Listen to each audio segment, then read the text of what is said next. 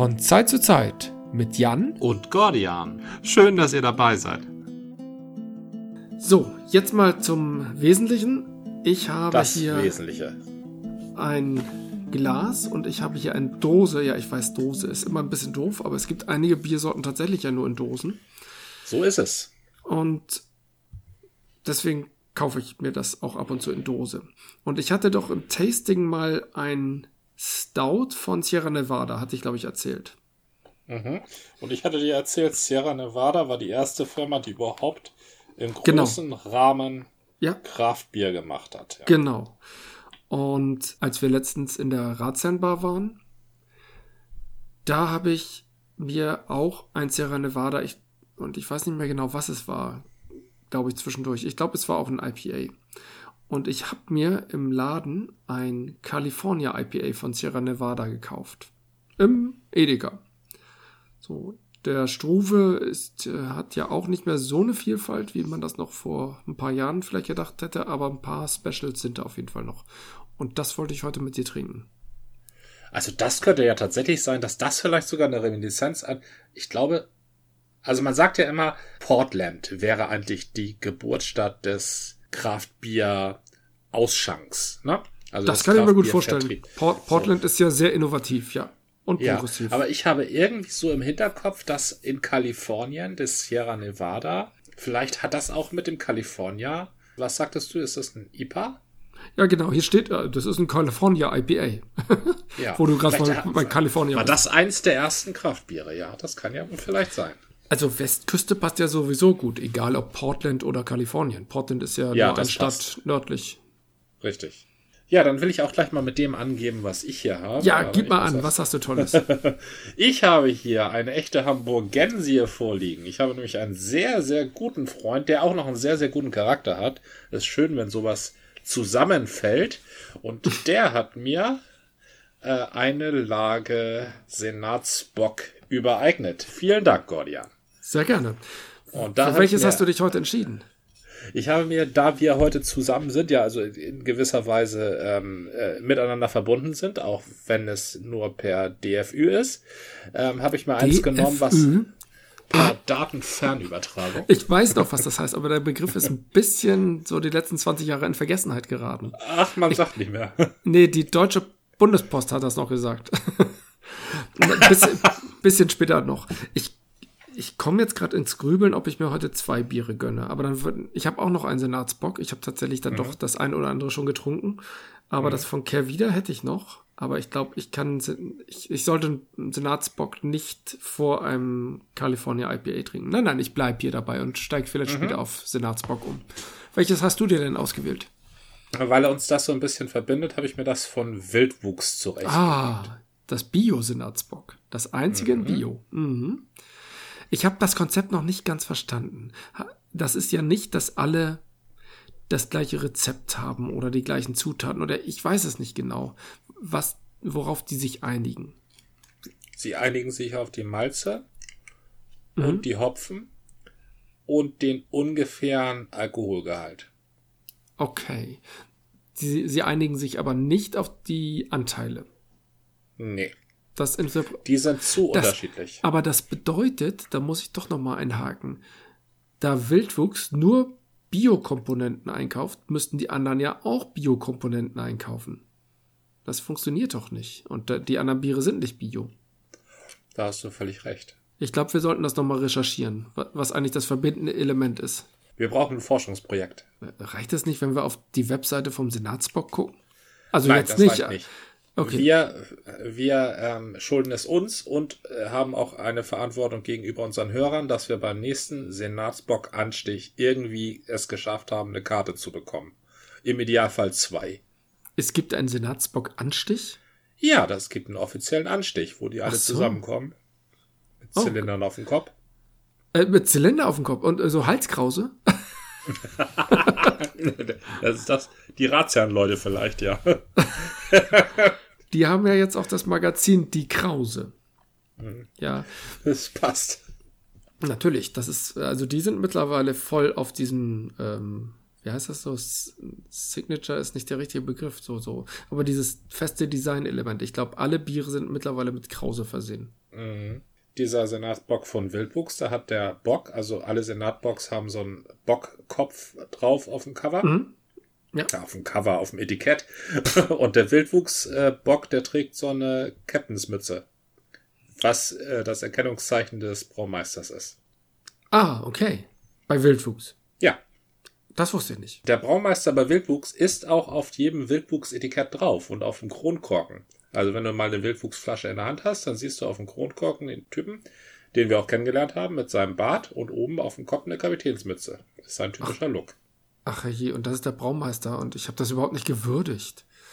Also, also mit, mir darfst du dich eigentlich nicht nochmal auf rausbegeben. Der, der hat doch noch vor unseren Augen gemalzt und da habe ich noch gesagt, guck mal, hier malzt der Braumeister noch selbst. Und da hat er noch Ach, gegrinst. Stimmt. Ja, ja, du hast ja recht. Na, Ja, so ja. war das. Ja, wird Ach, Zeit, dass Mensch. wir wieder mal rauskommen. Ja, ich habe das alles verlernt. okay, ich öffne hier mal eine Dose. Ja, ich taste hier schon auf meinem auf meinem Schreibtisch herum. Ich habe hier gerade jetzt keinen Flaschenöffner. Jetzt habe ich hier so einen Eddingstift zur Hand genommen, aber da fällt mir gerade ein, dass ich ja, falls die Atomkatastrophe kommt, immer auf meinem Schreibtisch mein 16-teiliges Schweizer Taschenmesser im Schweizer Taschenmesser Notfallset habe und da ist natürlich auch ein Flaschenöffner dabei. Ja, Wenn die Katastrophe kommt, wo ist dann dein Schreibtisch? Ja, ich, äh, ich gehe dann davon aus, dass die Katastrophe mich am Schreibtisch erwischt, weil ich hier sowieso so viel Zeit verbringe. Ach so, da hast du sozusagen ähm, zwei, wie hießen die nochmal, EPAs, Einheitspacken, ein Schweizer Taschenmesser und eine Gasmaske. Ich habe fünf EPAs und keine Gasmaske. Aber eine so. Gasmaske, ich, ich glaube, in, Gasmasken, mit Gasmasken wird der nächste Krieg nichts zu tun haben. Davon gehe ich aus. Vermutlich nicht, aber wer weiß. Sicher bin ich mir da nicht. nee. Der, der übernächste, wie sagte Einstein das so schön? Wird mit, mit Knüppeln und Steinen Ja, mit Geschlagen. und Steinen. Ja, sehr, oder sehr so schlau. ähnlich. Ja. Oh, was für ein Duft. Ist es dann ein IPA-Duft? Duftet Das der Hopfen durch? Ist es der verrückte, ist es ein C-Hopfen? Ein C-Hopfen? Die Amerikaner verwenden doch Hopfen Namen gerne, also gerne Hopfen, deren Namen mit C beginnen. Ach so. Also klassisch für die ersten äh, wild gehopften Craftbiere waren ähm, Hopfensorten, deren Namen mit C begannen. Cascade, Citra äh, und so weiter. Und deshalb äh, sprech, sprach man dann in der frühen Phase des Craftbierbooms von den amerikanischen C-Hopfen. Ah, okay. Inzwischen haben die auch noch ein paar mehr, mehr Namen. also die beginnen nicht mehr alle mit C. Und ähm, die Klassifizierungen, die man sich da ausgedacht hat, ja, ja, die sind dann immer irgendwie fruchtig und flüchtig. Das stimmt alles auch nicht mehr. Es ist einfach eine äh, irgendwie so eine Reminiszenz an die Vergangenheit, wenn jemand fragt, ist es denn ein C-Hopfen? Ah, das ist verstehe. typische- Das ist mir noch nicht untergekommen. Nee. Aber der Schaum ist flüchtig, sehe ich gerade. Das ist nur noch so ein Flaum auf meinem Bier. Flaum? Ist das der richtige Begriff? Ich weiß nicht.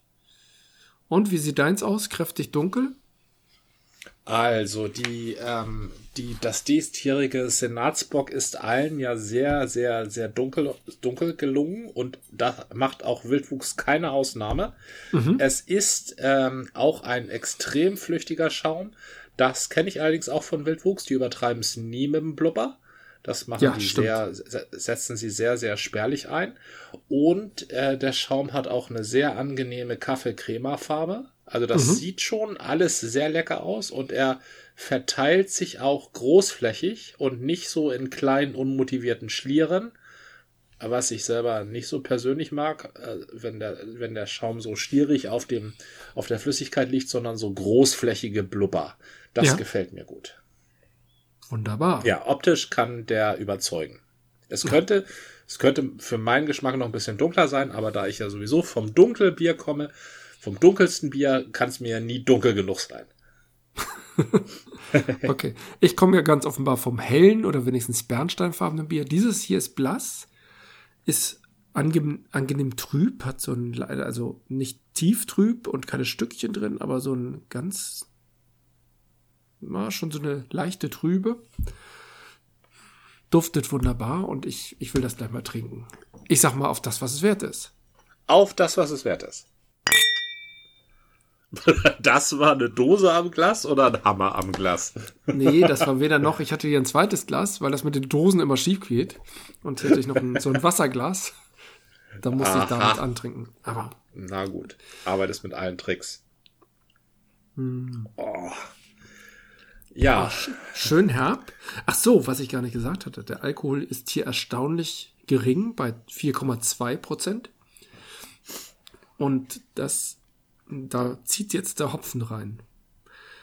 Ne, dieser frische, fast süßliche Aromaduft und dann hat man noch eine ganz schön kräftige Hopfenbitternote.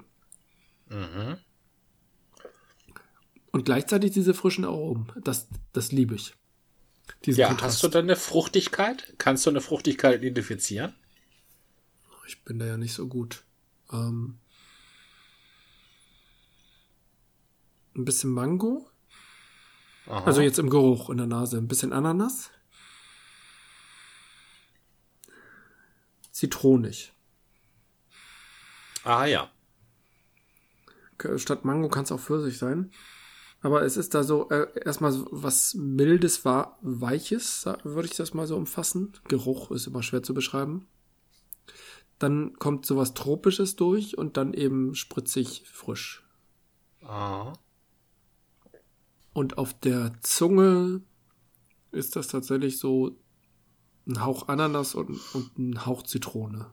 Und ansonsten eine auch nicht übertriebene Bitternote. Ja, das ist ein. Ich, ich, vielleicht bin ich ja schon. Hatten wir das nicht mal festgestellt, dass unsere Geschmacksnerven schon überreizt sind und wir die feinen Noten gar nicht mehr so wahrnehmen können? Ich würde ja hier fast sagen, nee, das ist eigentlich nur ein Pale Ale. Tatsächlich? Oh, so weit geht das schon. Vielleicht ist ein California IPA ja auch deswegen schon ein bisschen milder, weil es da so heiß ist und man nicht so viel Alkohol da trinken sollte. Also wie wir es hier auch haben, dass es äh, je weiter man nach Süden kommt, umso milder wird das Bier. Ja, ja. Na? Wobei natürlich auch in Kalifornien, wenn du nicht direkt an der Küste bist, äh, was weiß ich, ähm, ähm, wie heißt der Nationalpark da nochmal in Kalifornien? Da hat der Tobi immer viel von erzählt, da war öfter mal wandern und da gibt's durchaus auch Schnee in den höheren Lagen. Also da bist ja. du dann ja irgendwie schon in den Bergen und das ist, äh, mhm. kann erstaunlich kalt sein. Also Kalifornien assoziieren wir, also ich zumindest ja immer gern mit Sonnenschein und Strand, aber da ist noch ein bisschen ja. mehr. Ja, es gibt noch mehr in Kalifornien, das stimmt. Als würden, würden Amerikaner, aber sowas kommt ja nicht vor, Deutschland mit Bayern verwechseln und dann auch nur noch Lederhose und Bierhumpen sehen. kommt, kommt, kommt gar nicht vor. Das war jetzt ähm, zynisch. Ein bisschen. Eigentlich nur neckisch. Also ich habe hier ein, ein äh, untypisches Wildwuchsprodukt, muss ich sagen.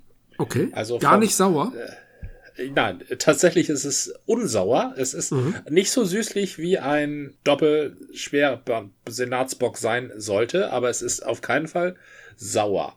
Es hat einen sehr malzigen Grundgeschmack. Das geht fast in Richtung Kaffee. Ja. Und da ist dann allerdings so ein Hauch Senf reingerührt in den Kaffee. Was es nicht hat, ist dieses, äh, die, also es ist nicht übertrieben süß. Es, um nicht zu sagen, es ist für meinen Geschmack zu wenig süß mhm. oder süßlich. Also ein gutes tiefschwarzes Bockbier, das darf schon süßlich schmecken, ohne süß zu sein. Ja, das ist äh, gut gelungen. Erstaunlich milde 6,5 Volumenprozent. Weniger darf es nicht haben, sonst wäre es kein Bock. Das ist aber schon an der unteren Grenze von den Senatsbocks dieses Jahr. Ja. Die ja bis zu sieben hochgehen. Eine kleine Besonderheit ist, habe ich gerade entdeckt, deshalb muss ich da gleich mit raus, es ist nicht nur unfiltriert, es ist auch sichtbar unfiltriert, denn es hat Bodensatz. Na wunderbar. Und das sehe ich tatsächlich bei einem Bockbier das erste Mal. Passt natürlich auch wieder dazu, dass es ein Biobier ist. Ja, das passt vollkommen dazu, ja. Ein tolles Produkt. Also es ist überraschend und äh, reiht sich sehr gut ein in die Senatsböcke dieses Jahr. Und äh, ja, ich bin immer wieder begeistert über diese tolle, ich nenne mal das Wort Hamburgensie, die wir hier haben. Senatsbock darf man wohl als Hamburgensie bezeichnen. Ich bin mir ziemlich sicher, die Wikipedia macht das auch. Du meinst, äh, Senatsbock finden wir auch in der Wikipedia? Da bin ich mal gespannt. Muss ich nachher mal nachgucken. Das solltest du unbedingt mal machen. Also Ja, versprich mir bitte, dass du Senatsbock in der Wikipedia nachschaust. Vielleicht kennst du, erkennst du auf dem illustrierenden Foto, das dabei gelegt ist, ein paar dir bekannte Biere wieder. Ach, ja, gerne. Mhm. Ich habe letztens eine Dokumentation gesehen. Ah, ich habe sie nicht ganz gesehen. Ich habe die ersten 20 Minuten gesehen, glaube ich. Ähm, das war vom Südwest, ich weiß gar nicht, wie der heißt, SWR, Südwestrundfunk, irgendwie sowas. Südwestrundfunk scheint mir logisch, ja? Die haben, äh, zu dem Thema gibt's ständig irgendwelche Dokumentationen und sonstige Features und so, sowas. Die haben den Krieg gegen die Drogen nochmal neu beleuchtet und zwar historisch. Und ich hatte tatsächlich, ich, ich will gar nicht die ganze Dokumentation ähm, betrachten, sondern woher kommt das eigentlich? Das fand ich super spannend. Der Ursprung, Also Krieg gegen die Drogen. na, Das, War, das sagst du War so. als on Drugs. Sagen, das ah ja, das ist also dieses US-amerikanische äh, äh, George Bush Junior. Genau. das ist viel älter. Das ist viel älter, das Ding. Echt? Und zwar fing das an mit in der Zeit von Roosevelt. Ach, Und zwar gab es auf den Philippinen, ne, die Philipp Philippinen sind schon seit einer, oder waren damals eine amerikanische Kolonie, muss man vielleicht sagen. Ich weiß nicht, die Amerikaner haben nie so Kolonien, glaube ich, betrieben wie die Europäer. Aber die Philippinen gehörten irgendwie den USA. ja. Hast, hast du das historisch, kannst du das einordnen? 1890 bis 1900 oder vielleicht auch 1910? Ich bin da gerade historisch, ich, ich habe nicht so gut aufgepasst, muss ich gestehen. Ich bin ja wieder mit Fragmenten ausgestattet. Äh, Ich bin aber von der Sache, so, ja, ich bin, ich bin jetzt nicht faktenfest, aber ich bin von der Sache so begeistert. Äh, nein, das, da kann ich dir leider nicht helfen. Also die äh, amerikanische Pazifikpolitik ist ein Riesenrätsel, hat auf jeden Fall immer was mit Militär zu tun.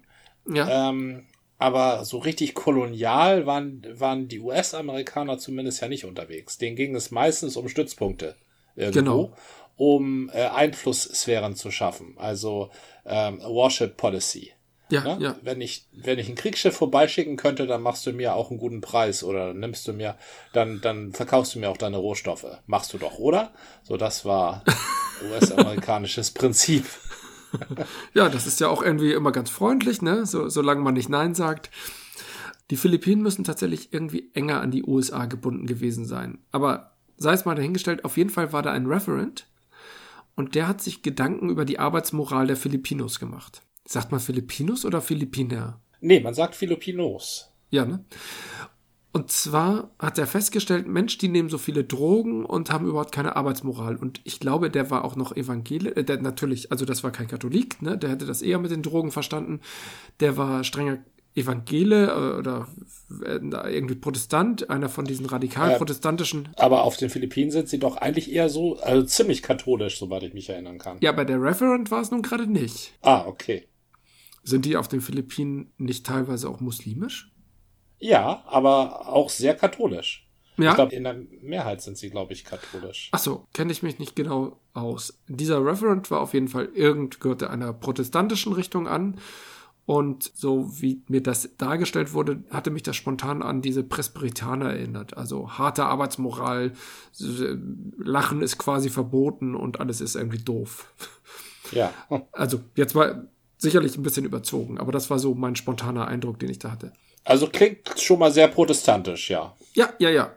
Und der hatte sich Gedanken gemacht, Mensch, die Bewohner, die Filipinos, die arbeiten gar nicht richtig, die lassen sich immer hängen, die hängen in irgendwelchen ähm, Drogenstätten, ähm, diese Opiumhöhlen und ähm, können überhaupt nicht richtig hier arbeiten. Wahrscheinlich hatte er da Projekte im Sinn und ihm sind die, ist die Arbeitsmoral immer in die Projekte reingefahren und er konnte das nicht leiden. Also hat er sich überlegt, Mensch, verbieten wir doch mal Opium. Und überhaupt Drogen. Verstehe. Das galt nur für die Philippinen. Und dann hat er das verboten und oh Wunder, oh Wunder, ein Jahr später hat man geguckt, wie ist denn jetzt so der Drogenkonsum? Der war erhöht. Denn Drogen verbieten heißt ja nur, Drogen müssen von woanders beschafft werden. Und der ganze Ja. asiatische Raum hatte ja genügend äh, Opium irgendwie anzubieten. Also wurde geschmuggelt wie nichts Gutes. Opiumanbau und Opiumkonsum war beides verboten. Aber natürlich haben alle ihre Wege gefunden und die wollten eben Drogen nehmen, also haben sie es weitergemacht. Dann ist dieser Referent zu Roosevelt gegangen. Roosevelt war doch der amerikanische Präsident zu Beginn des Ersten Weltkriegs, oder? Wilson war der Präsident zu Beginn des Ersten Weltkriegs. Roosevelt war der Präsident zum, erst, äh, zum Ende des Zweiten Weltkriegs. Mist, ähm, nee, sag mal noch einen Präsidenten, das um, um Ach so, 1900. vielleicht meinst du den anderen Roosevelt, den äh, Theodore Roosevelt. ja, ja, Ja, so, der- der- sorry.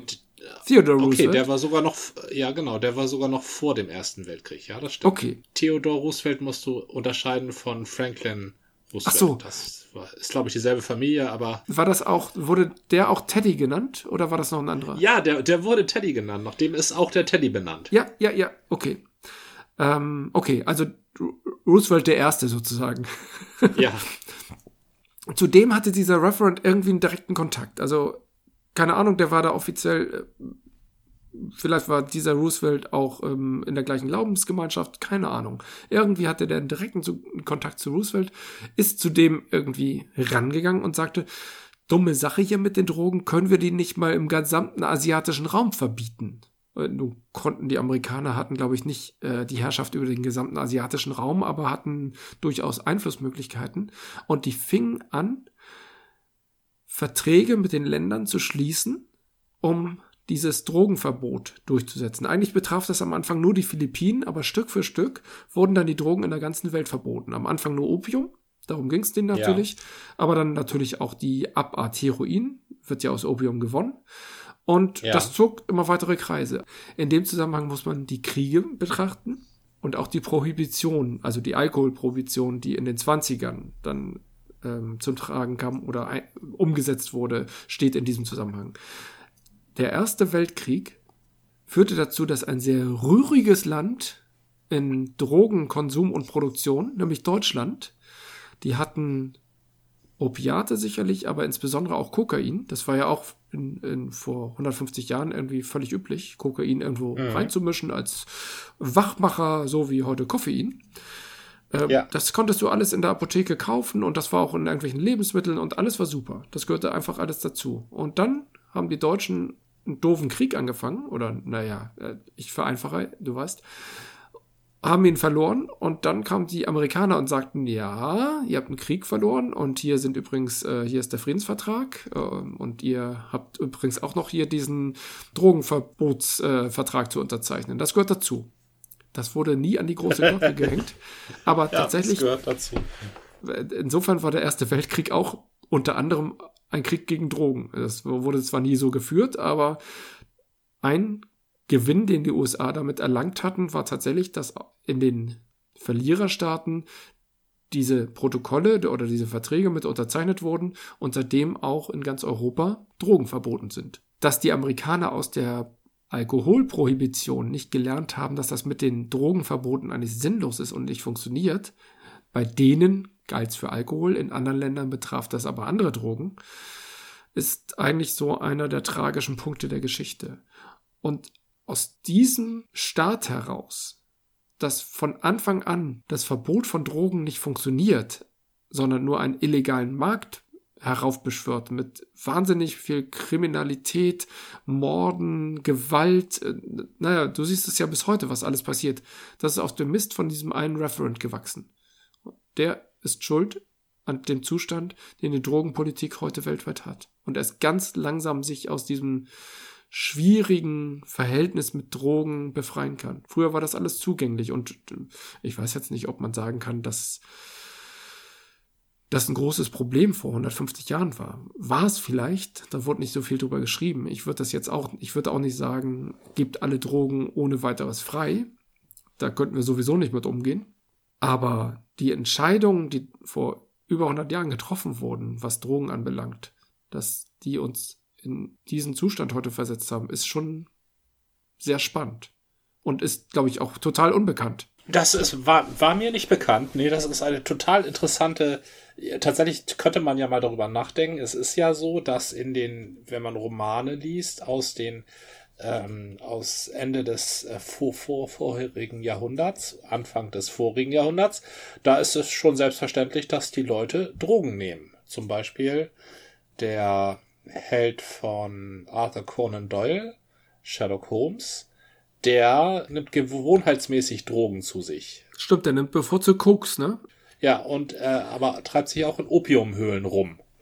Die sind zwar nur so semi-legal, aber die sind einfach vorhanden. Mhm. Und das ist eine Selbstverständlichkeit. Ja, das stimmt. Und äh, jeder von uns kennt auch diese, diese Werbung von Bayer, geben Sie Ihrem Kind Heroin gegen Keuchhusten.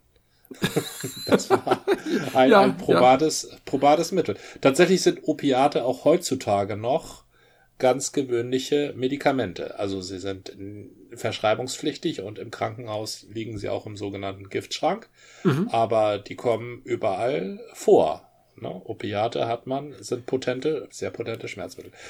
Es ist äh, tatsächlich eine Lehre, die aus der Prohibition zu ziehen ist, dass das Verbot von Drogen Kriminalität mit sich bringt. Ja. Na, das ist so. Und wenn man, wenn man Drogen freigibt als Konsummittel und den Staat daran beteiligt, dann gibt es total tolle Einnahmen. Das beginnt mhm. bei der Sektsteuer, die dem Deutschen Reich ähm, die Tirpitz-mäßige Aufrüstung der Marine beschert hat damals mhm. und auch heute noch gilt, obwohl wir gar keine Marine mehr haben, bis auf zwölf scheintote Schnellboote und einen halben Zerstörer, soweit ich weiß. Und, also, Entschuldigung, nichts, nichts gegen die deutsche Marine, aber momentan ist sie sehr klein und okay. zur Tippeszeit ist sie durch die Sektsteuer sehr, sehr, sehr groß geworden. Und ähm, eben auch die Tabaksteuer, worüber jetzt allgemein gestöhnt wird, dass ja keiner mehr raucht, ne? Dass äh, die Tabaksteuer. Darüber wird gestöhnt.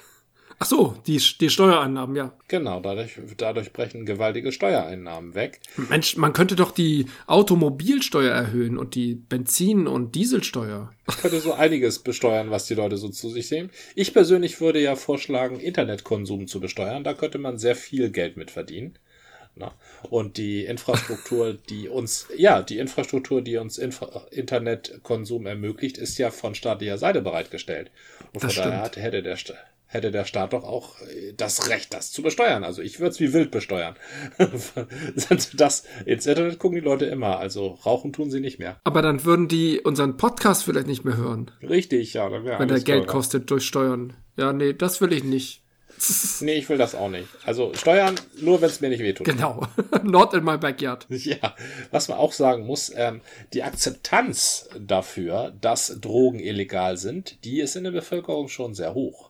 Na? Aber doch nur die über die Zeit. Dafür, dass, meinst du, dass das eine Frage der Erz Gewöhnung ist? Ja, und zwar würde ich in Deutschland das festhalten, die wurden, wenn die Deutschen diesen Friedensvertrag eben oder im Zusammenhang mit dem Friedensvertrag auch die Verträge zur, zum Verbot von bestimmten Drogen unterzeichnet haben und wir dann in die 20er Jahre gucken, die nun dafür bekannt sind, dass da noch diverse Exzesse ausgelebt worden sind. Zumindest haben sie den Ruf. Ich weiß ja gar nicht, ob das nicht ein bisschen übertrieben ist. Aber da waren Drogen noch gang und gäbe, obwohl sie eben schon verboten waren. Aber jeder hatte wahrscheinlich noch seine Wege oder noch was im Schrank oder wie auch immer.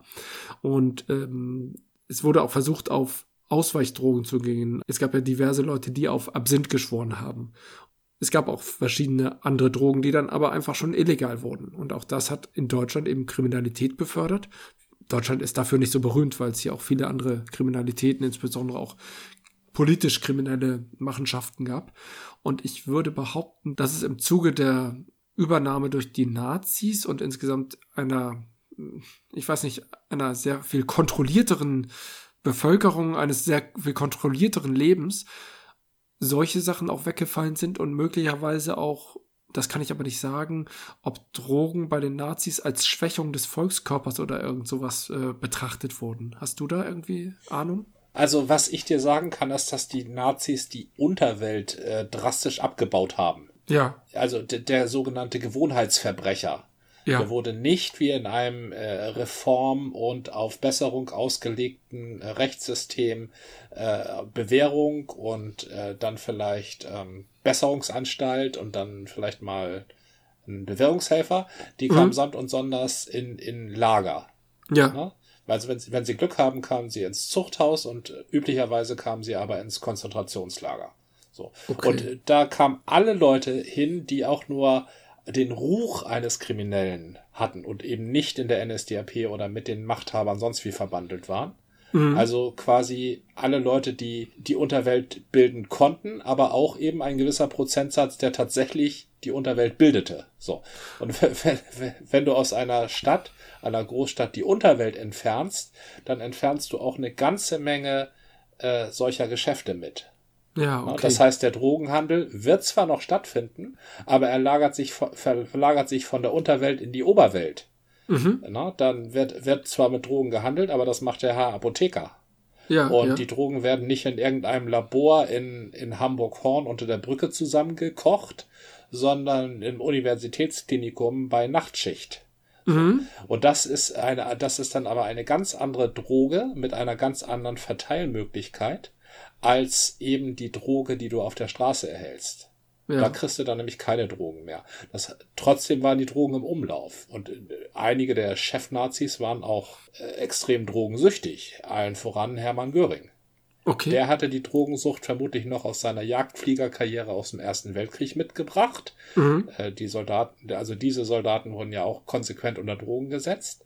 Aber er war eben definitiv äh, süchtig von so ziemlich allem. Okay ich glaube, das ist auch ein ganz entscheidender Punkt. Nicht nur die Kriminalität, sondern sobald du den Drogenkonsum und die, den Drogenanbau kriminalisierst, führt das ja dazu, dass die Leute, die dann illegal Drogen irgendwie in den Umlauf bringen, versuchen aus diesen Drogen möglichst viel Geld rauszuholen. Und dann werden die irgendwie gestreckt und verschnitten und mit irgendwas damit gemacht, vielleicht auch mit eben mit mhm. legalen Mitteln. Und dann gibt es völlig unreine und ähm, wirkungsärmere Stoffe und dann gibt's wieder wirkungsstärkere Stoffe. Also das Ganze, da gibt's überhaupt keine Regulierung mehr. Das ist ja auch ein großes Problem bei Drogen. Ich, ich habe noch eine ja. Frage, was mich, glaube ich, schon so circa seit 40 Jahren beschäftigt. Und ich habe aber nie genau gefragt, was ist eigentlich ein Zuchthaus? Also gab es den Begriff, war das ein Gefängnis oder war, gab es einen Unterschied zwischen Zuchthaus und Gefängnis?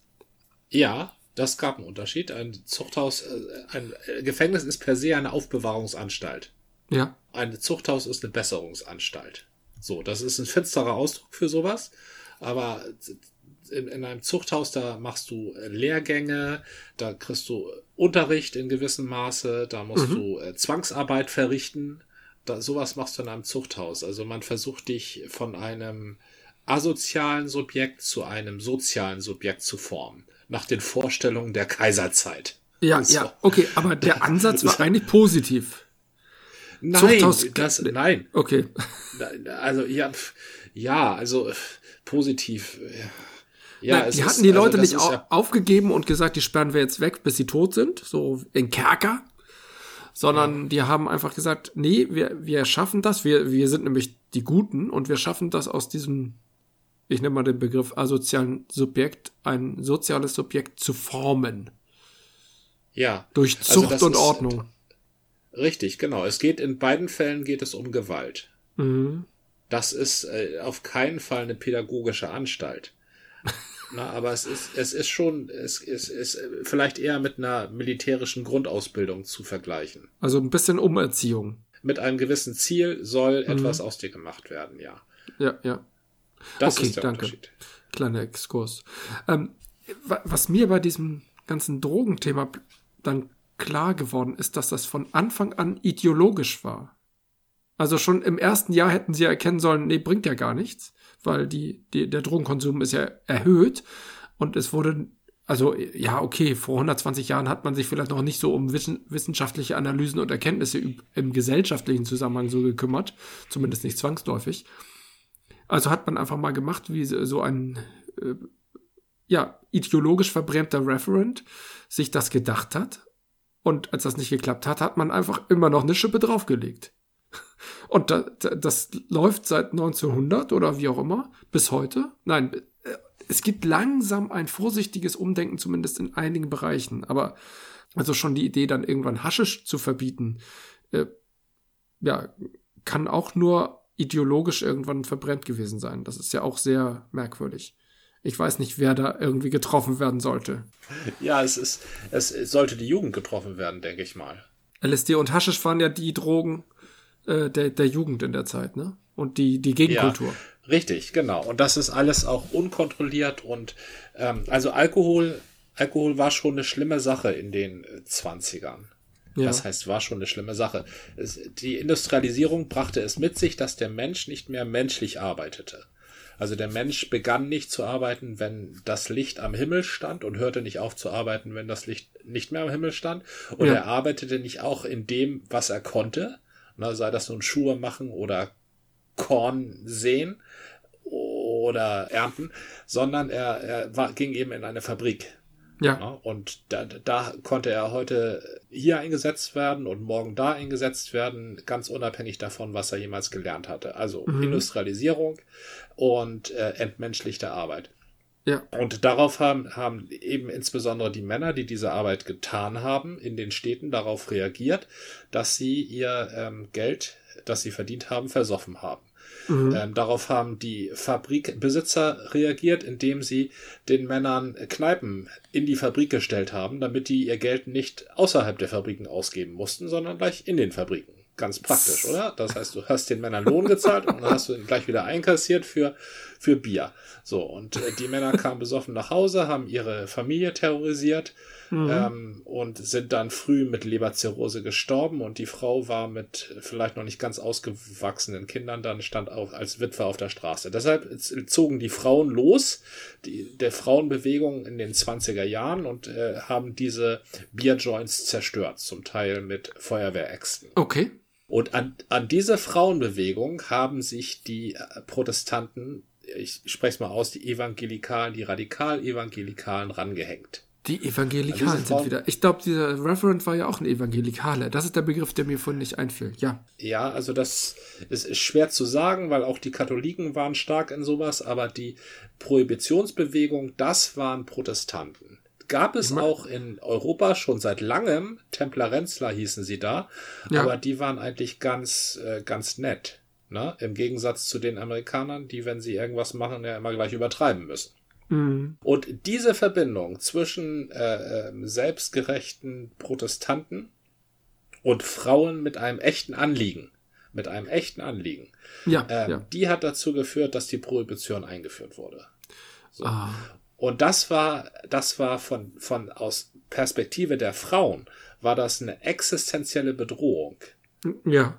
Das Saufen der Männer. Na, die haben nicht nur das Geld versoffen, sie wurden dadurch auch noch äh, gewalttätig. So, und da mhm. hatten die Frauen ein echtes Anliegen. Die Evangelikalen, die hatten mehr so das Anliegen der äh, Selbstgerechtigkeit. Die, die wollten pietistisch Ach, ich, ich sag mal, also die beste äh, Definition, kennst du die beste Definition eines Puritaners?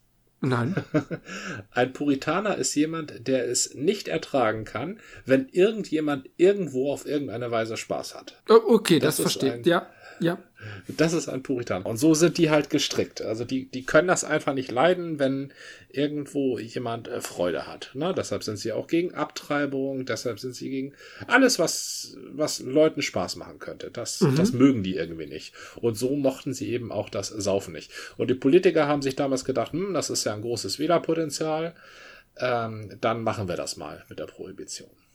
Ja, und offenbar ja. wurde aber ja auch mit dieser Drogen, mit diesen Drogenverboten ja auch schon ein guter, eine gute Saat gesät. Also wenn das ganze Thema sowieso schon rührig war, wir verbieten jetzt alle Drogen, na dann können wir auch Alkohol verbieten. Das ist ja gar, das, der, der Denkvorgang war ja nicht so abwegig. Also ich, ich, ich will noch mal sagen, Gordian, das ist ein Unterschied. Also Alkohol kann so gut sein, wie er will. Der ja. macht dich kaputt. Ja, richtig, richtig gute Drogen. Also richtig gutes Kokain, auch richtig gutes Heroin. Wir haben da schon mhm. mal drüber gesprochen. Am Beispiel von William S. Burroughs. Ja, Mit richtig, ja. richtig guten äh, Heroin und Kokain kannst du sehr, sehr alt werden. Ne? Aber Alkohol macht dich definitiv kaputt. Das stimmt. So, und dieser, ähm, das war kein Drogenproblem. Okay, es war natürlich ein Drogenproblem, aber es war in allererster Linie ein Alkoholproblem. Also die Fabrikarbeiter, die haben kein Opium genommen und die hätten auch kein Opium genommen oder so. Die, die haben eben Alkohol mhm. gesoffen. Und das, wogegen sich die Frauen gewendet haben, das war der Alkohol. Das ist eine äh, andere Liga. Es ist eine Droge, klar, aber es ist eine andere Art von Droge. Sie wird anders angewendet, sie ist anders verfügbar und sie wird auch anders konsumiert als Opiate ja, als zum Beispiel. jede andere Droge. Mhm. Genau, ja. an Opi also Opiate, sei es nun äh, Heroin, Opium, also alle Opiate ist eher eine einsame Droge. Ne? Mhm. Du, du, du spritzt dir das, du rauchst das, du wirfst es ein und dann bist du abgeknipst. Ja, ja. Alkohol ist eine soziale Droge. Du sitzt in der Kneipe mit seinen Kumpels und schießt dich so langsam ab. So, das ist auch ein großer Aspekt. Also die wenigsten Leute besaufen sich alleine zu Hause. Ich möchte betonen, wir trinken hier zwar gerade Bier, jeder für sich alleine, aber wir machen das schon gemeinsam, ne? Richtig, wir machen es allerdings auch sehr verantwortungsvoll. Das stimmt. Und auch, auch nicht, äh, also es untermalt unsere Unterhaltung. Ja. Ne? Alkohol ist einfach eine soziale Droge. Äh, Kokain auch und Haschisch auch. Ja. Das sind auch soziale Drogen. Aber alles, was mit Opiaten zusammenhängt, nicht. Und ich glaube, deshalb ist die Akzeptanz für Haschisch und Koks auch höher als für alles, was aus Opiaten zu ziehen ist. Und am höchsten ist die Akzeptanz in der allgemeinen Bevölkerung tatsächlich für Alkohol.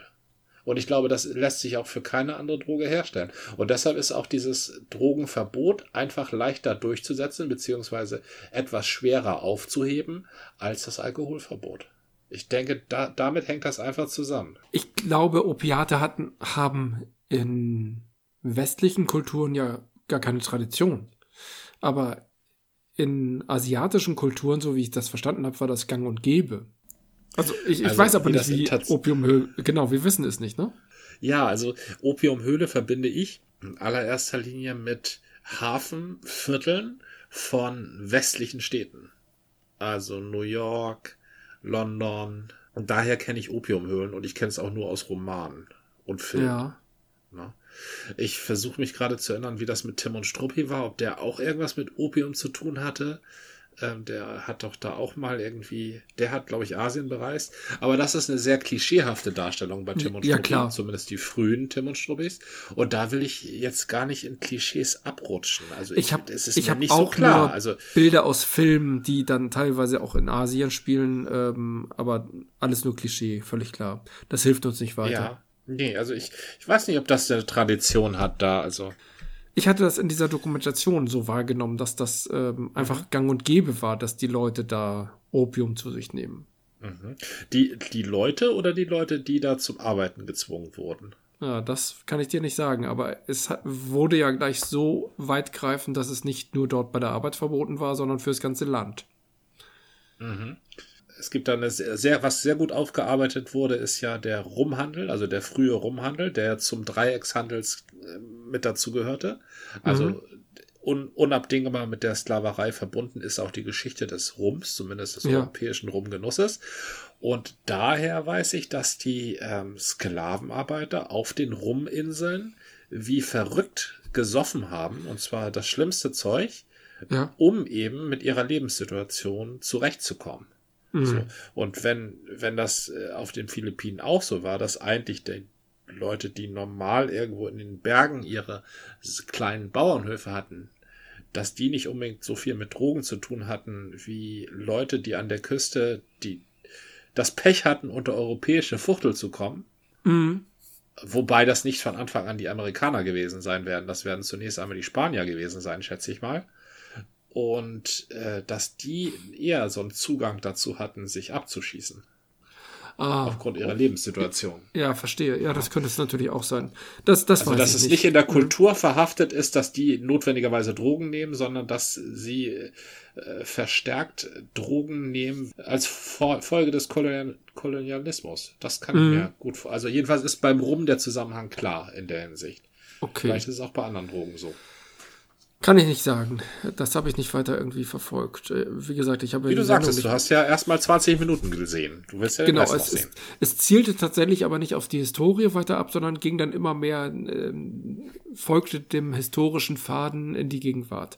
Und dann hatte ich erst irgendwann abgebrochen und gesagt, das gucke ich mir nochmal an, fand das aber schon so bemerkenswert, weil das aus meiner Sicht von Anfang an Ideologie getrieben ist.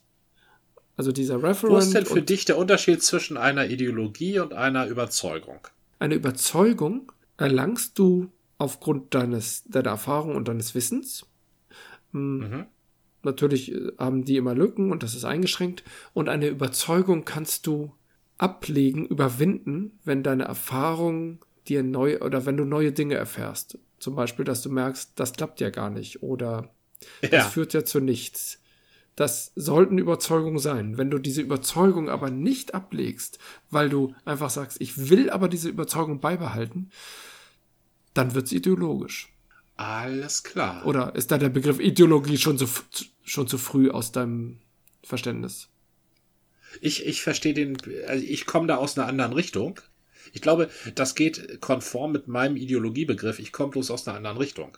Okay. Und zwar sehe ich eine Ideologie als zielgerichtet an und eine Überzeugung eben nicht. Ähm, eine Ideologie soll zu etwas führen. Eine Ideologie führt dazu, dass äh, sich Verhältnisse ändern.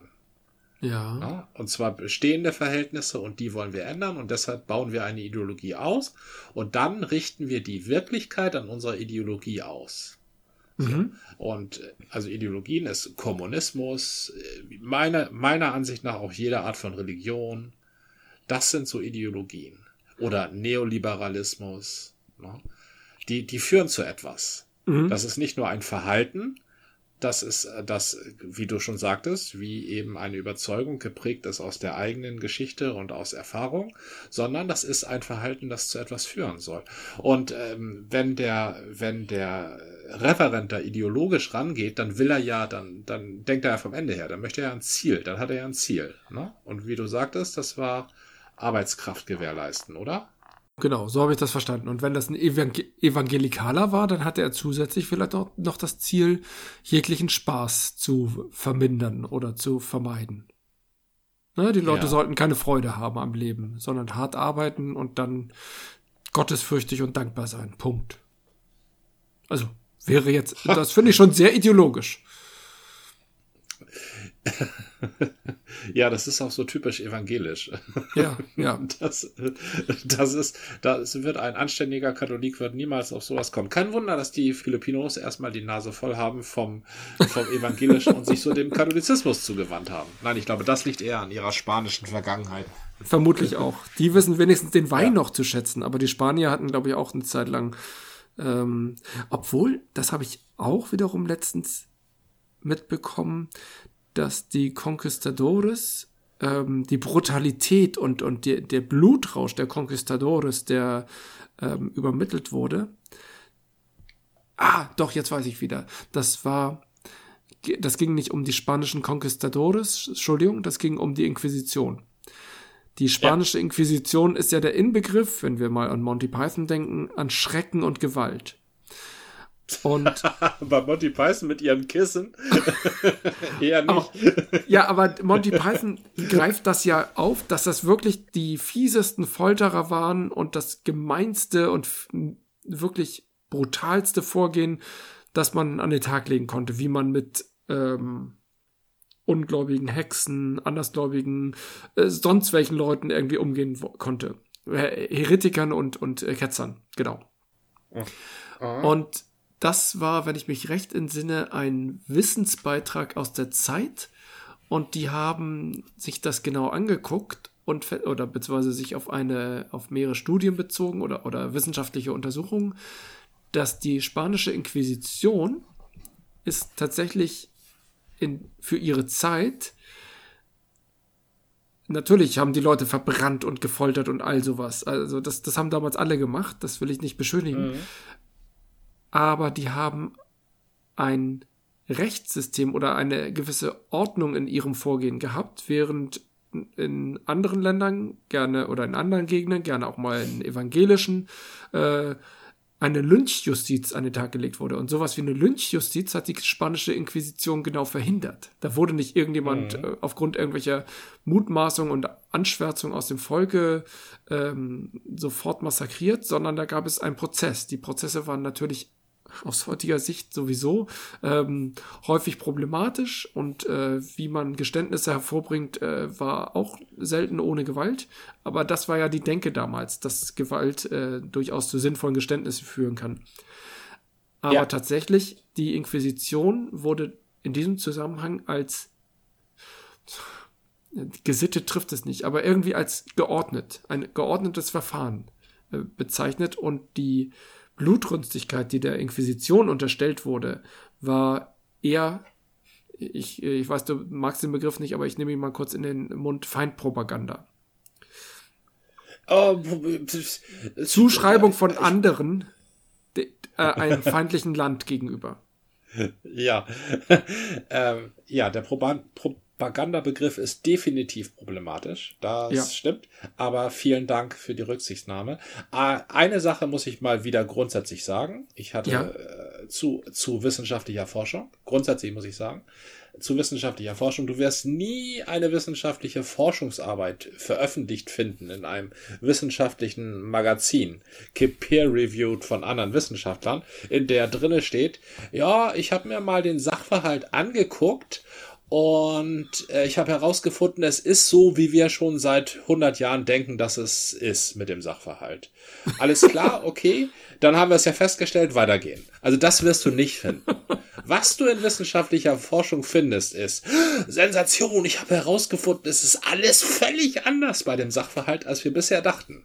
Und zwar das, das, das, das. Na, das, das äh, das mal vorweggeschickt. Also wenn da irgendjemand jetzt belegt hat, dass die spanische Inquisition nicht so ist, wie wir immer dachten, dass die spanische Inquisition ist, dann sage ich nicht, Wahnsinn, sondern ja klar, was sollen Wissenschaftler auch sonst machen, als wissenschaftliche Erkenntnisse gegenzuprüfen und herauszufinden, dass das Gegenteil wahr ist. Und eben das ist es ja, was die Wissenschaft so wertvoll macht. Und das ist es ja auch, was die Wissenschaft von der Ideologie unterscheidet. Und deshalb ist auch die Wissenschaft unsere einzige Rettung. Aber ja. äh, trotzdem, trotzdem ist das nichts Besonderes. Ne? Also das, ich kann ja für, für jeden, also von der Geschichte kann ich dir sagen, für jeden Beleg gibt es auch ein Gegenbeleg. Na? Und bei den Prozessen im, im Verlauf der Inquisition, das muss ja nicht nur die spanische Inquisition sein, sondern die gesamte Inquisition, die sich so wohl auf, glaube ich, ungefähr 500 Jahre der Menschheitsgeschichte beläuft. Da findest du Sonne und Sonne Prozesse. Ich habe ganz erstaunliche Hexenprozesse gelesen, wo den Verteidigern äh, tatsächlich Freisprüche gelungen sind aufgrund von guter Argumentation. Okay. Ja. Was ich allerdings glaube und was aus meiner persönlichen Sicht diese, diese Erkenntnisse äh, in erster Linie aussagen, ist Vorsicht vor dem gesunden Volksempfinden. Das stimmt nämlich. Wenn du ein Rechtssystem darauf aufbaust, was die Menge, die um das Schafott herumsteht, skandiert, mhm.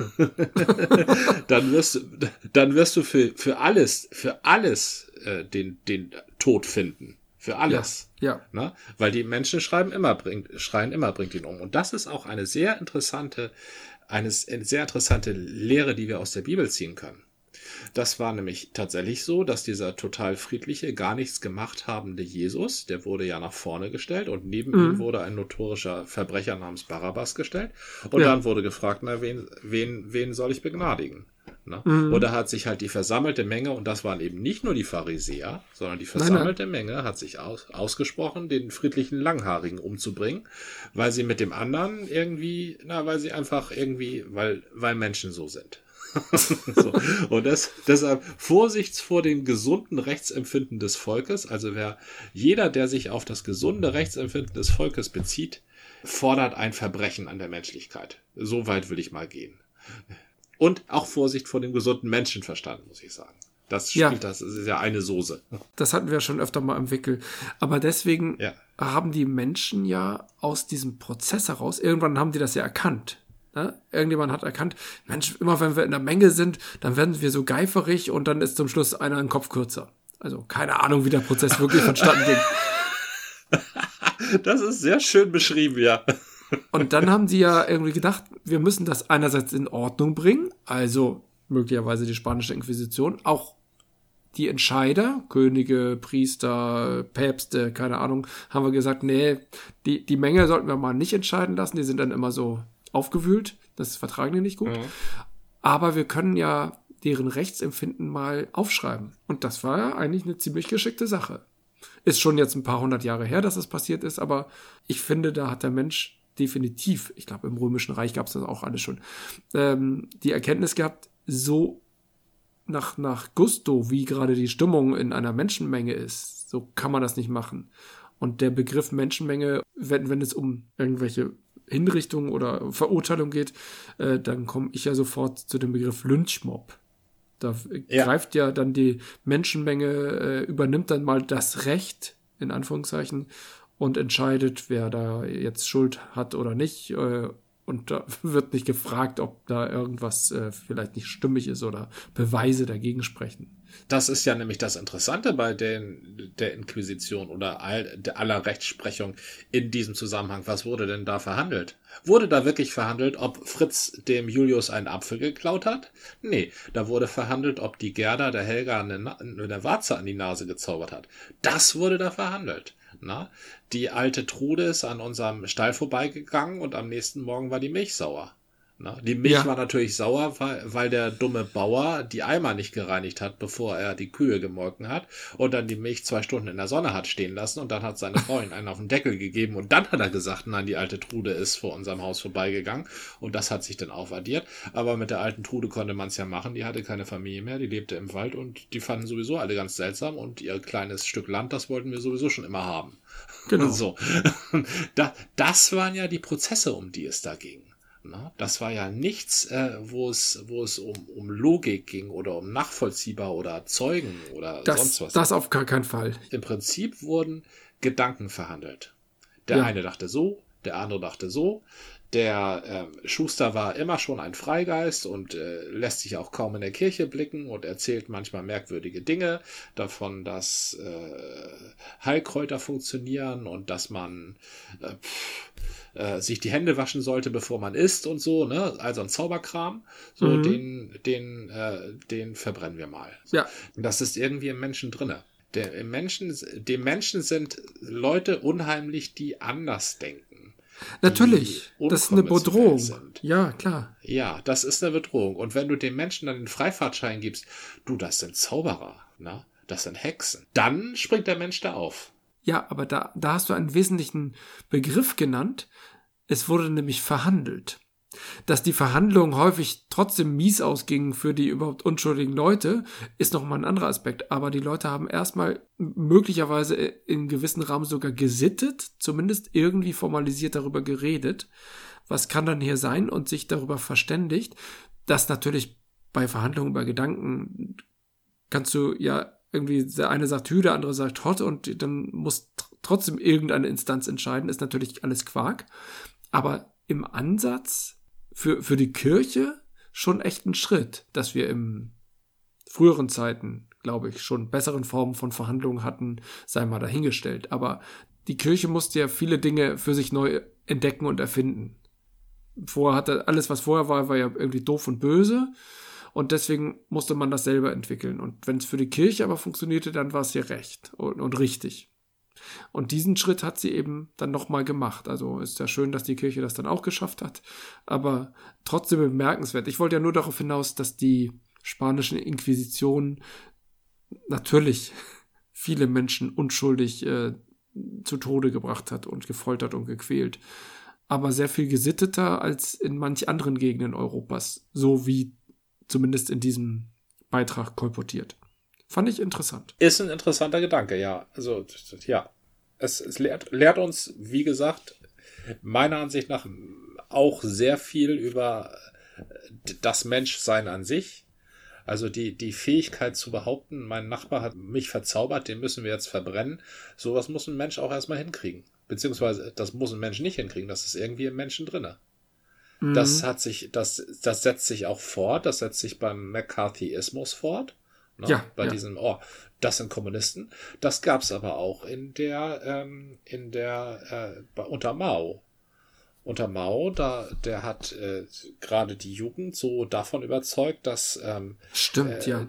Ganz, ganz China voller Kontrarevolutionäre ist, die gar nicht so richtig mitmachen bei der gloriosen kommunistischen Weltrevolution. Ja. Und die müssen jetzt alle auf dem Marktplatz, also das sind gibt erschütternde Bilder, da mussten sich die Leute auf den Marktplatz stellen und mussten hinausschreien, was sie für elende Nicht-Kommunisten seien Mhm, mhm. ganz erschütternde Geschichte von dem führenden Raketenwissenschaftler Chinas. Chinas hatte schon 49 so einen Raketenwissenschaftler, der kurz vor Atmosphäreneintritt war Ja. mit seinen Forschungen. Und der wurde eines Abends auf der Straße einfach so von Mao jüngern, jungen Leuten totgeprügelt, weil er einfach ein Intellektueller war. Und Intellektuellen hat man misstraut. Das wollte ich sagen. So sind Menschen. Ja. So sind Menschen. Ich, Na? ich widerspreche der dem denkt auch nicht. Der denkt nicht Ja. wie ich, der glaubt nicht an dieselben Sachen wie ich, der ist irgendwie anders, den schlage ich tot. So, und Mhm. wenn, wenn dann noch eine Institution wie die Kirche kommt und sagt, ja, das kann nämlich auch sein, weil das sind nämlich Hexer, oder halt eine Institution wie der Staat und der sagt, ja, das sind nämlich auch keine Kommunisten oder Oder keine das sind Kommunisten, je nachdem, wo oder du genau, gerade oder bist. das, das sind Kommunisten, pass mal, das sind nämlich auch Kommunisten, dann ist das nur eine Rechtfertigung, die dem Menschen sehr gelegen kommt. Ja, ja. Ich finde, das Thema ist gerade so ein Ah, bisschen. aber Menschen sind auch so sehr fantastisch, zu tollen Sachen fähig. Ne? Die machen Genau. zum Beispiel ein gutes Bier. Das war eine Folge des Podcasts von Zeit zu Zeit mit Gordian Und Jan. Bis zum nächsten Mal.